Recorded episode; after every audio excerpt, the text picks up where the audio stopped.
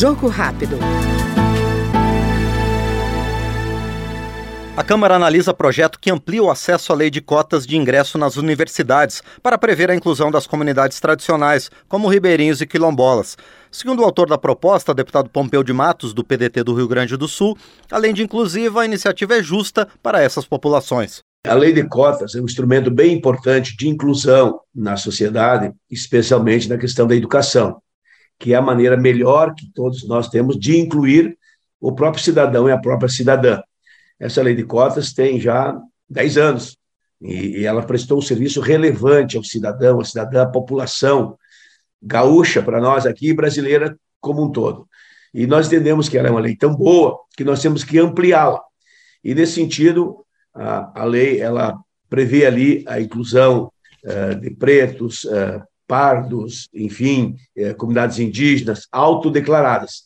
E nós queremos ampliar isso exatamente para incluir os ribeirinhos, incluir os quilombolas né, e pescadores, que são, são comunidades, eu diria assim, tradicionais, são comunidades diferenciadas, com uma especificidade e, como tal, precisam ser identificada. Aliás, uh, o decreto-lei 6.040 de 2007, ele define muito bem e muito claramente comunidades tradicionais uh, e comunidades uh, com identidade cultural diferenciada.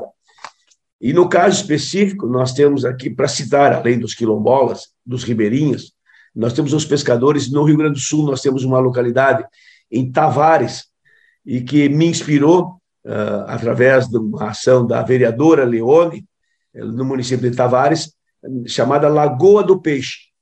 E ali tem uma comunidade tradicional de pescadores que vive só da pesca e que vive só da lagoa e, consequentemente, se a lagoa dá o peixe, eles têm o peixe, se a lagoa deixa de dar o peixe, eles não têm o peixe, e vivem esta realidade.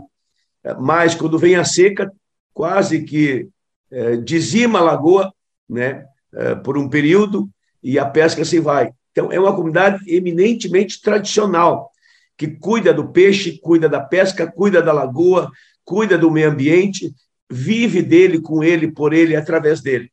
Eh, e isso nos inspirou para, então, ampliar para que esta comunidade tradicional, e a exemplo dessa, eu imagino que tenha muitas, muitas uh, comunidades tradicionais de pescadores tipo a Lagoa do Peixe, em Tavares, aqui no Rio Grande do Sul, que precisam dessa proteção. Este foi no Jogo Rápido o deputado Pompeu de Matos, do PDT do Rio Grande do Sul.